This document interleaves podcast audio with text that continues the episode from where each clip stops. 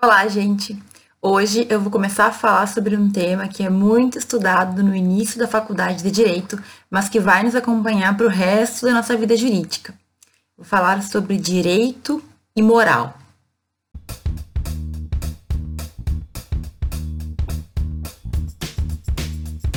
Bom, gente, essa questão sobre direito e moral, a relação que nós temos entre direito e moral, ela é muito antiga, ela é discutida há muito tempo e vem justamente do fato de que o nosso direito muitas vezes se baseia no costume, né? Ele vai ter relação com a sociedade e durante muito tempo nós tínhamos, digamos, a moral ou alguns costumes que eram entendidos como os mais corretos também determinando o que seria o nosso direito, quais seriam as nossas leis durante muito tempo, a moral da igreja, por exemplo, prevaleceu.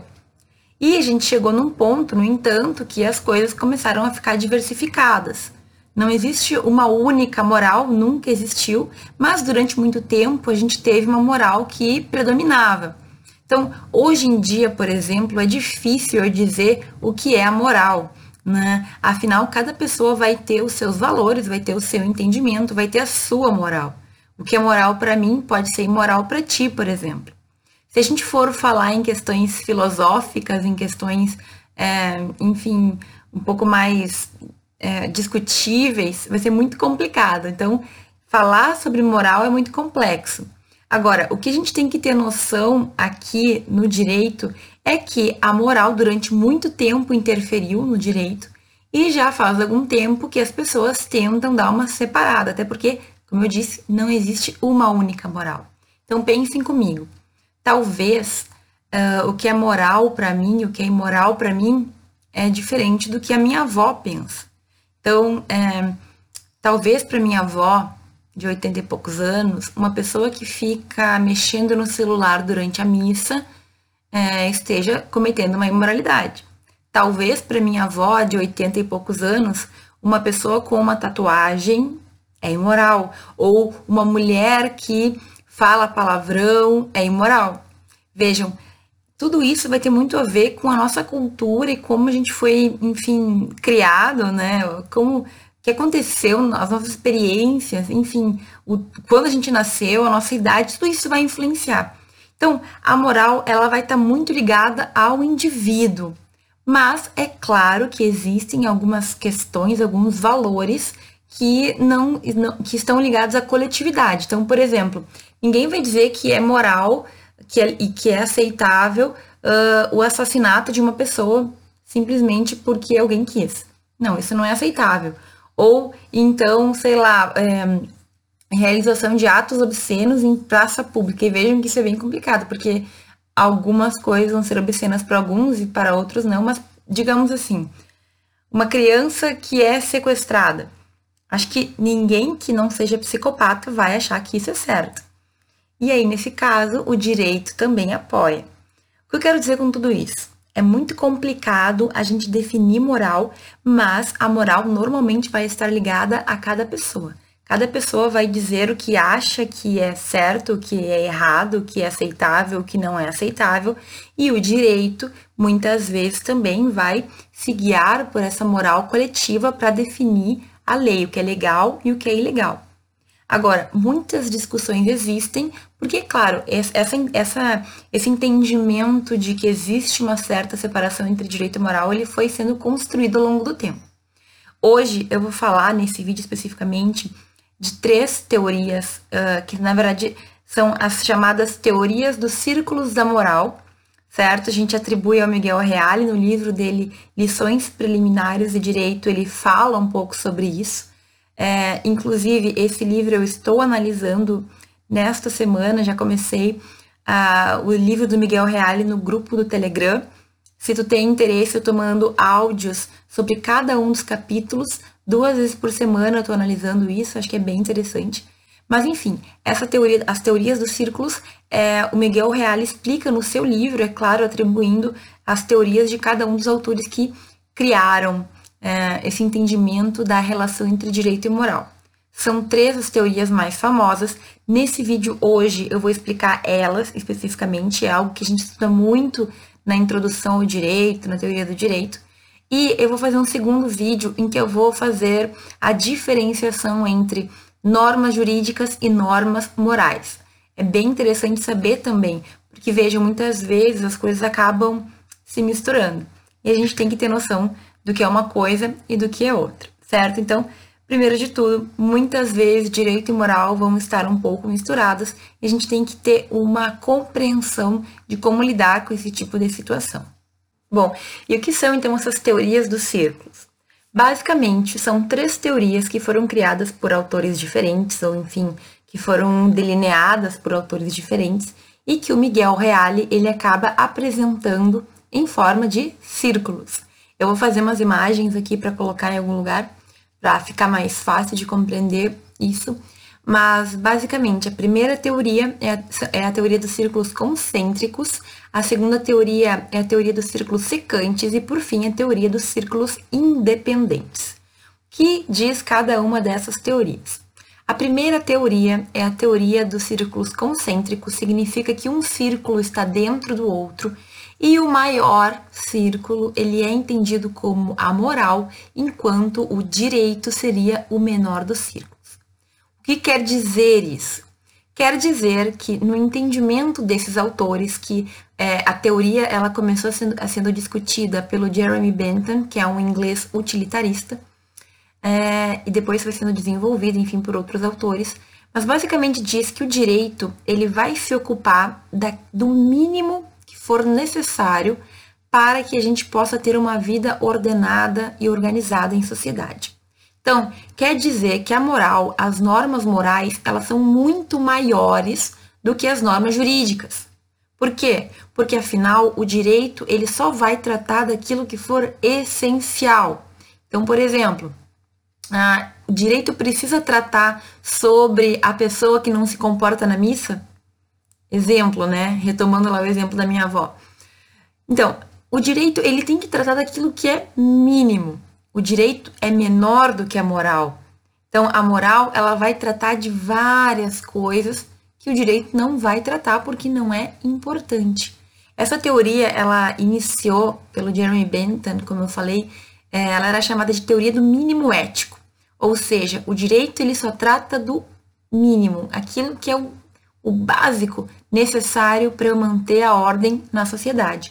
O direito não vai se importar com questões, por exemplo, que são muito mais de discussão moral do que de efetivamente uma necessidade. Será que eu preciso prender a pessoa que faz, que tem certo comportamento?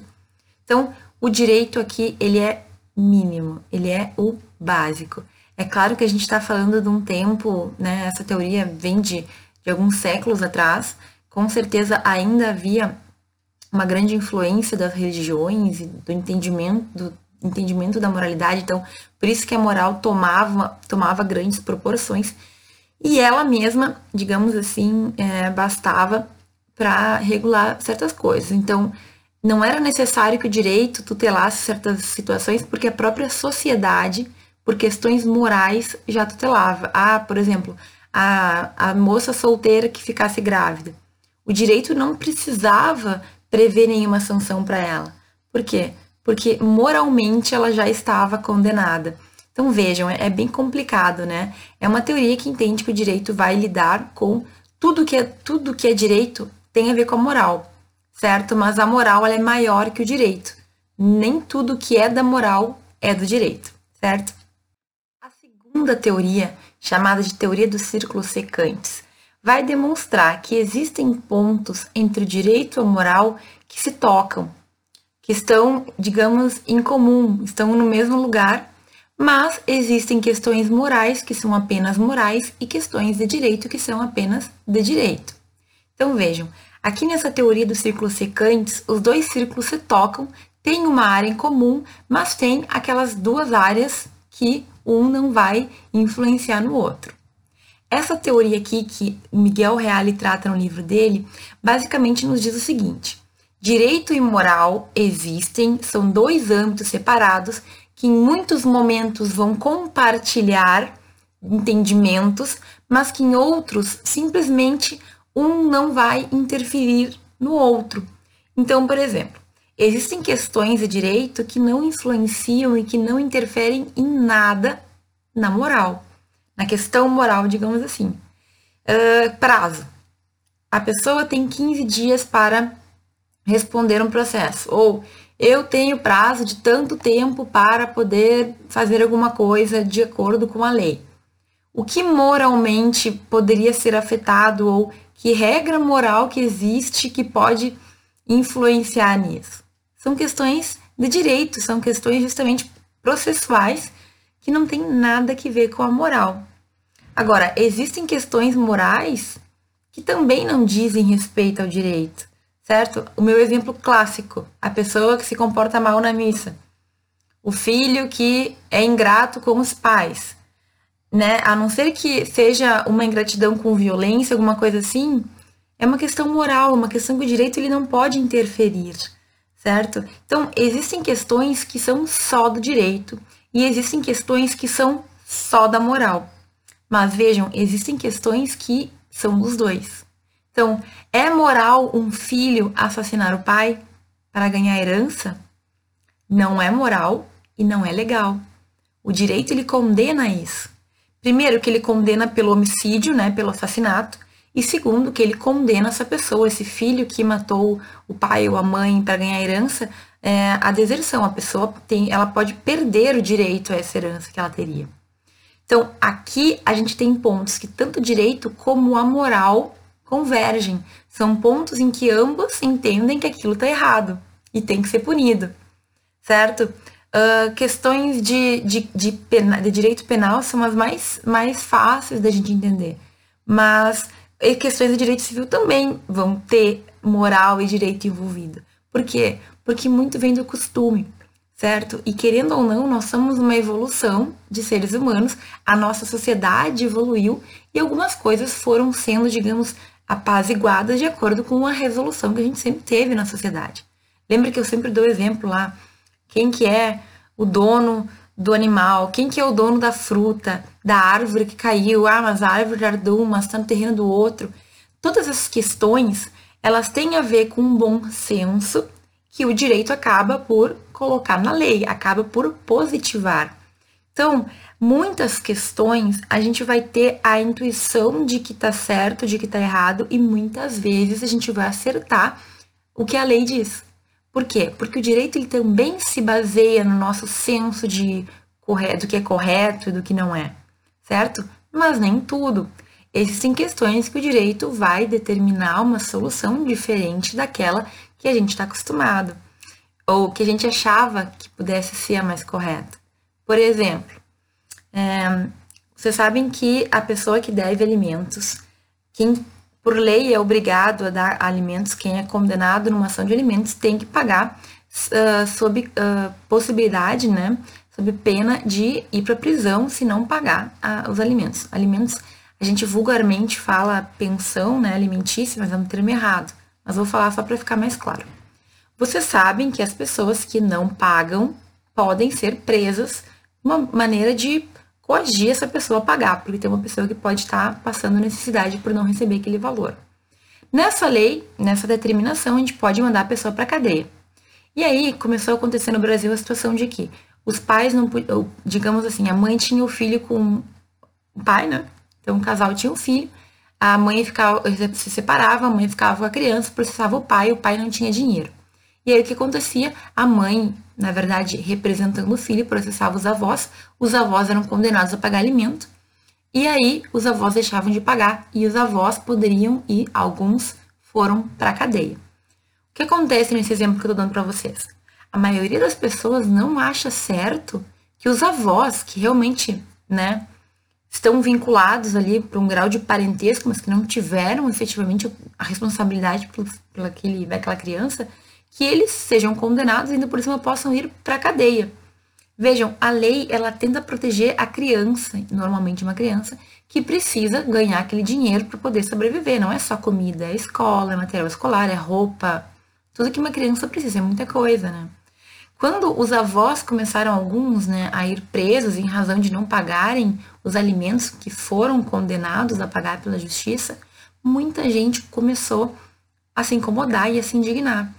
Se não me engano, hoje ainda está uh, rolando um projeto de lei que visa modificar isso para não permitir que avós, muitas vezes idosos, né, sejam uh, submetidos à pena de prisão em razão da pensão alimentícia, né, dos alimentos. O que eu estou querendo dizer com todo esse exemplo? O direito determina uma coisa, claro, buscando o melhor, mas nem sempre a moral, a nosso, o nosso sentimento moral, ele está de acordo com isso. Então, a gente vai ter esses conflitos também. Agora, concluindo aqui a história dos círculos secantes.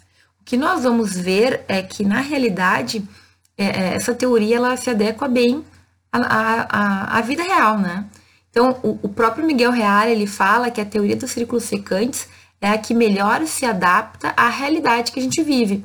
Existem coisas que pertencem à moral, existem coisas que pertencem ao direito e existem situações que os dois vão regramentar, certo? Mas tudo isso é muito complexo. Por quê? Porque a gente vai ter que ter essa noção aí de que nem sempre a moral vai ter toda essa influência para determinar o direito e normalmente o direito ele vai tratar de questões que efetivamente visam é, resolver da melhor forma possível.